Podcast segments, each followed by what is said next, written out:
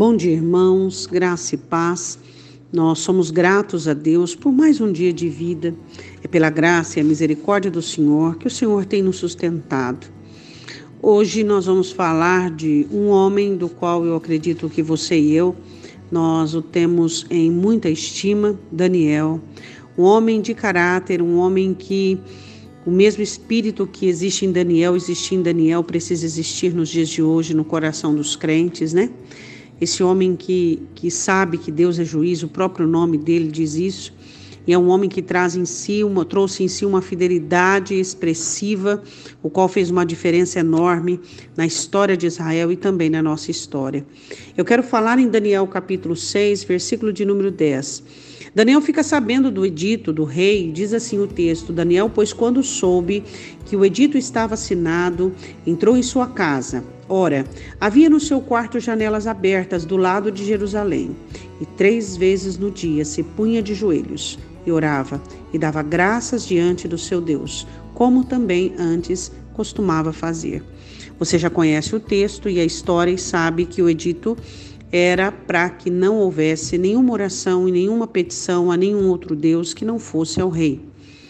E mesmo assim, Daniel, sabendo do edito, ele vai para o seu quarto, como de costume, e ele dobra os seus joelhos na direção de Jerusalém, com as suas janelas abertas, sem necessidade alguma de esconder, como sempre fazia. E continuou da mesma forma.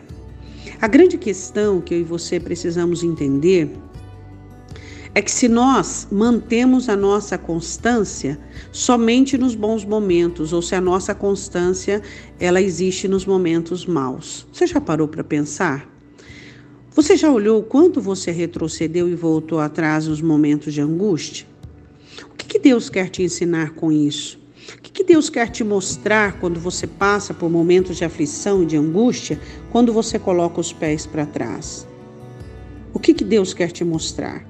Ele quer te mostrar a sua inconstância, sua falta de rudimento, a sua falta de base, sua falta de raiz. E o Senhor faz isso para quê? Para o seu bem. Para o seu bem. Nós temos passado aí por uma pequena dificuldade, uma pequena perseguição, vamos dizer assim, uma pequena situação, né? Alguns acham que é perseguição, outros acham que é situação. Bom, não sei. Vê aí como você vê a situação, é, alguma limitação sobre cultos e sobre situação, mas eu quero perguntar o que isso tem a ver com a sua vida espiritual. Quer dizer, porque houve a peste, houve algumas restrições, a sua vida espiritual ela tem que degringolar? Ela tem que retroceder? Não seria o contrário?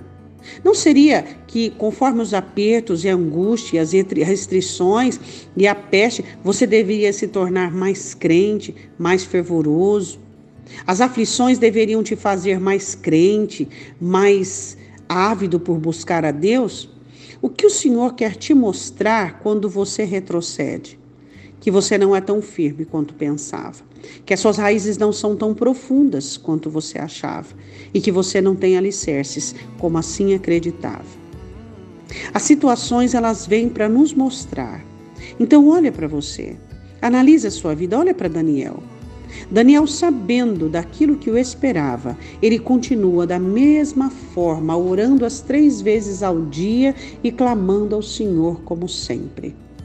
Deus espera que eu e você permaneçamos firmes, principalmente nas restrições, principalmente nas pestes, nas guerras, nas aflições, nas adversidades. Por quê?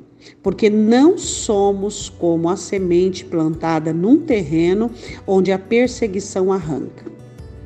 A nossa raiz está em Cristo, muito bem fundamentada. Oremos.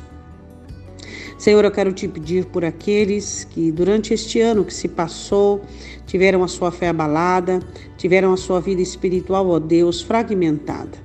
Eu te peço que o Senhor venha, venha ajudá-los, ó Deus, a entender o que o Senhor está querendo falar para eles. O Senhor quer falar, ó Deus, que eles precisam averiguar melhor, eles precisam se comprometer mais, eles precisam analisar a diferença de uma vida aparente religiosa há uma vida enraizada no teu evangelho. Eles precisam, Senhor, observar a diferença do que é acreditarem que são crentes e do que realmente crerem no Evangelho. Senhor, eu te peço em nome de Jesus, abre os olhos daqueles que estão fracos e débeis. Abre os olhos, Senhor, daqueles que estão desesperados. Abre os olhos daqueles que estão com a sua fé diminuída. Mostre para eles, ó Deus, que não é a adversidade que é grande, que não são os problemas que são gigantescos. Olhemos para os nossos pais da igreja, onde passaram perseguições, onde foram mortos por amor ao evangelho. Quanta perseguição houve no começo da igreja, no primeiro século, no segundo século, no terceiro século, Deus. E depois do terceiro século houve outros tipos de perseguições. A igreja sempre passou por perseguições, ó Deus, mas a sua igreja sempre permaneceu firme, porque ela é poderosa para desfazer as obras do inferno. Então, Senhor, alicerça o teu povo, fortifica o teu povo, tira o medo do teu povo.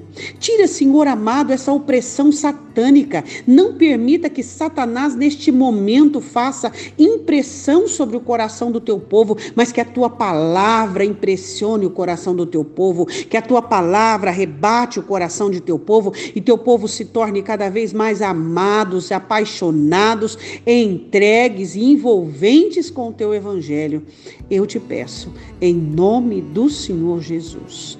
Amém? Um ótimo dia, Deus te abençoe em nome de Jesus.